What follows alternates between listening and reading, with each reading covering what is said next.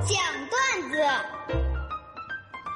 大龙讲段子分享的都是微信公众平台上大家分享给大龙的那些特别逗乐的段子。今天要分享的第一条段子来自微信公众平台上的傲雪红梅留言是这么说的：“龙哥，那天呢我就面试了一个员工，他就跟我说他的简历非常厉害。他说我不瞒你说哈，我在微软中国工作了三年，腾讯工作了两年，网易工作了四年。你们说说。”现在呢，我在你们单位工作，报价该多少合适呢？哎，我当时一听，我就觉得这人厉害呀！这什么微软啊、腾讯啊、网易都工作了这么些年。我说，那目前你的工资是多少呢？他说，目前呢，我待业，我中间呢一直没有换过方向，我一直干的都是保安。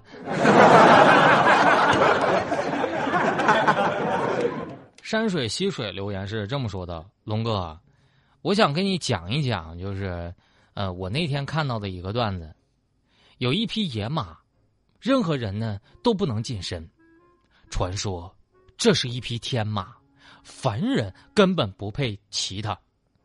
但是出现了一个意外，龙哥就是你，因为你可以骑，为啥呢？因为这匹马的名字叫做。”小猪佩奇，咋了？拐着弯骂龙哥是吧？下个留言来自微信公众平台上的小熊维尼留言是这么说的：“龙哥，一匹小马背着粮食要过河，牛伯伯说了：‘哎呦，没事儿没事儿，这水很浅，才到我小腿。’”小马刚要过，小松鼠就拦住他了：“不要啊，不要啊，这水很深的。有个朋友前两年就被卷走了呢。”这时候，小马考虑了一会儿，回头呢就踢了牛伯伯一脚：“哼，就你腿长。”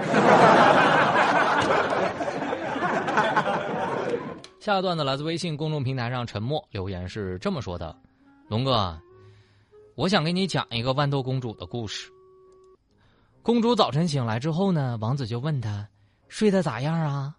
她就抱怨说：“哎呀，这床铺下不知道是啥东西，硌得我好难受啊！”这王子就大喜：“哎呀，这才是真正的公主啊！你看这皮肤多娇嫩呐！来人，快把那个豌豆给我拿出来，让公主好好睡个懒觉。”不多会儿，侍卫就回报了：“陛下，那豌豆不见了，成豆沙了。”大家的段子都这么有意思吗？感谢大家愿意把你生活当中的段子分享给我。当然啊，只要大家的段子一经大龙采用，必须有两张动物园的门票送给各位。找到大龙的方式很简单，就是把您的微信慢慢的打开，点开右上角的小加号，添加朋友。最下面公众号，您搜索“大龙”这两个汉字，看到那个穿着白衬衣弹吉他的小哥哥，就可以跟我成为好朋友了，就这么简单。好了，下面的时间来进广告了，广告之后继续回到直播当中，大龙吐槽，欢乐马上开始。来跟我算笔账，一百个人开一百辆私家车，每天的碳排放量为一千三百五十千克；一百个人乘一辆公交车，每天碳排放量为一百八十九千克。一百个人骑一百辆自行车，每天碳排放量为零，这笔账您算清了吗？大美绿城，低碳出行。哎呀，大龙的十万个为什么？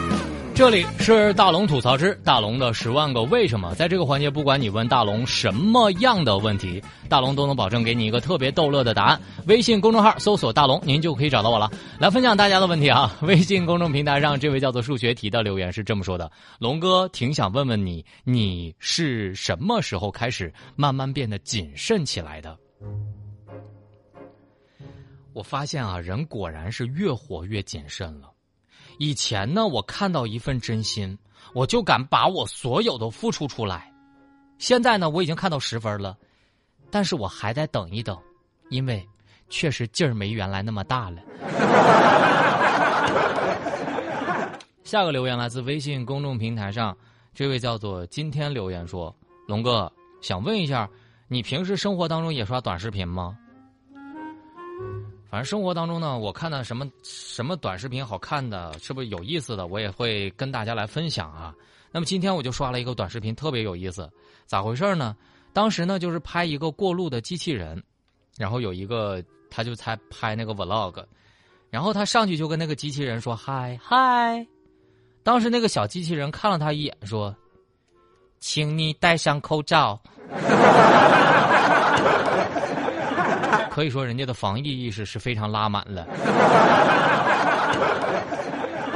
沉默留言说：“龙哥，想问一下，如果用一种水果形容你自己，你会用什么水果？”我觉得我吧，就像砂糖橘，真的跟砂糖橘是一模一样的。只要你开始了解我，就让你欲罢不能。我还能让你着急上火。赤兔啊留言说：“龙哥，想问一下，就是你从哪里看出来时代的变化？”呃，我这两天收拾家的时候，我翻出来我小学时候写给未来自己的一封信。当时呢，我写到的第一句话是：“十年以后的车会飞吗？”我看现在啊，小朋友都这么写：“疫情过去了吧？”你们还戴口罩不？下个留言来自微信公众平台上小华子留言说：“龙哥想问一下，就是请问为什么年味儿越来越淡了，但是大家还喜欢过年呢？咋了？这么快就想过年啦？但是大龙觉得，虽然年味儿越来越淡，但是绝大多数的人依然喜欢过年。”大概是因为过年是每年唯一一次全民性的物理意义上的暂停键，让每天上了发条般的波奔波的人们心安理得的躺平一会儿。我觉得这很重要。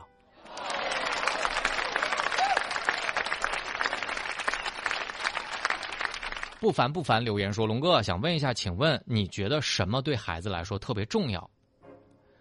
在今天的节目当中，我就想给各位家长一点建议：你的孩子如果把告诉你他发生在生活当中或者在学校当中的事儿，包括情感啊、交友啊、犯错啊等等等等，那是因为孩子信任你，愿意跟你分享，但是不代表你可以把这些事儿告诉其他人。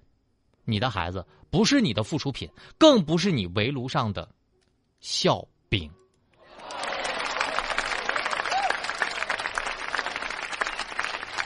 山间溪水留言说：“龙哥，想问一下，请问你年初的目标实现了吗？”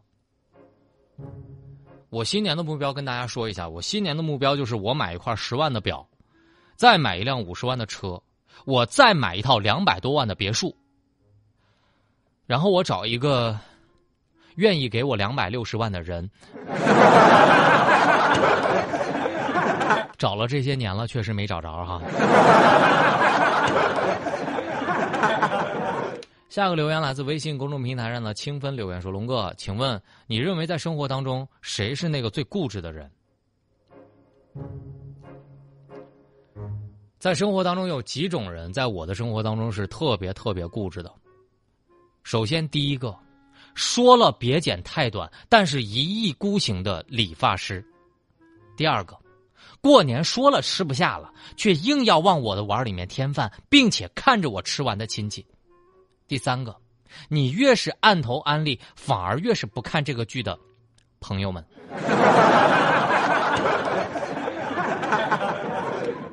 下个留言来自微信公众平台上这位叫做“风雨人生”的留言说：“龙哥，请问你的压岁钱花完了吗？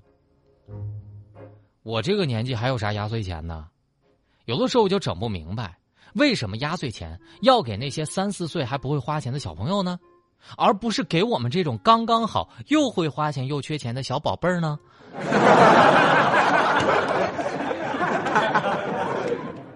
下个留言来自微信公众平台上的顾南城留言说：“龙哥，想问一下，你是怎么对待竞争对手的？”哼，我告诉大家，我可狠了。你要是有我的微信朋友圈啊，你会发现我逢年过节，我都在我的朋友圈发一张背单词的照片。我就想给我的竞争对手一点压力。美容媒体留言说：“龙哥，请问我为啥找不到对象？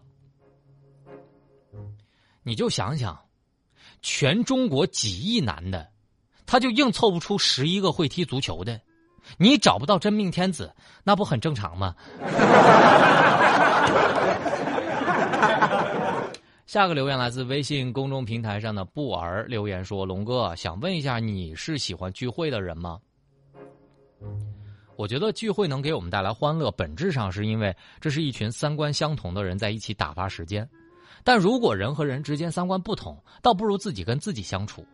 就像逢年过节我不走亲戚一样，自己待在家里不是更舒服吗？下个留言来自樊艳荣，留言说：“龙哥，想问一下，你觉得你自己长大了不？别人长大都是结婚生孩子，像我，妈，那个给我整个面团，我想捏个小狗狗。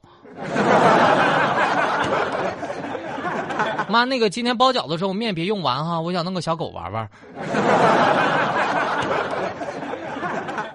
感谢大家愿意把你生活当中的问题向我发问。总之，不管问啥，在这个环节，大龙保证让你乐。找到大龙的方式超级简单，就是把您的微信慢慢的打开，点开右上角的小加号，添加朋友，最下面公众号搜索两个汉字“大龙”。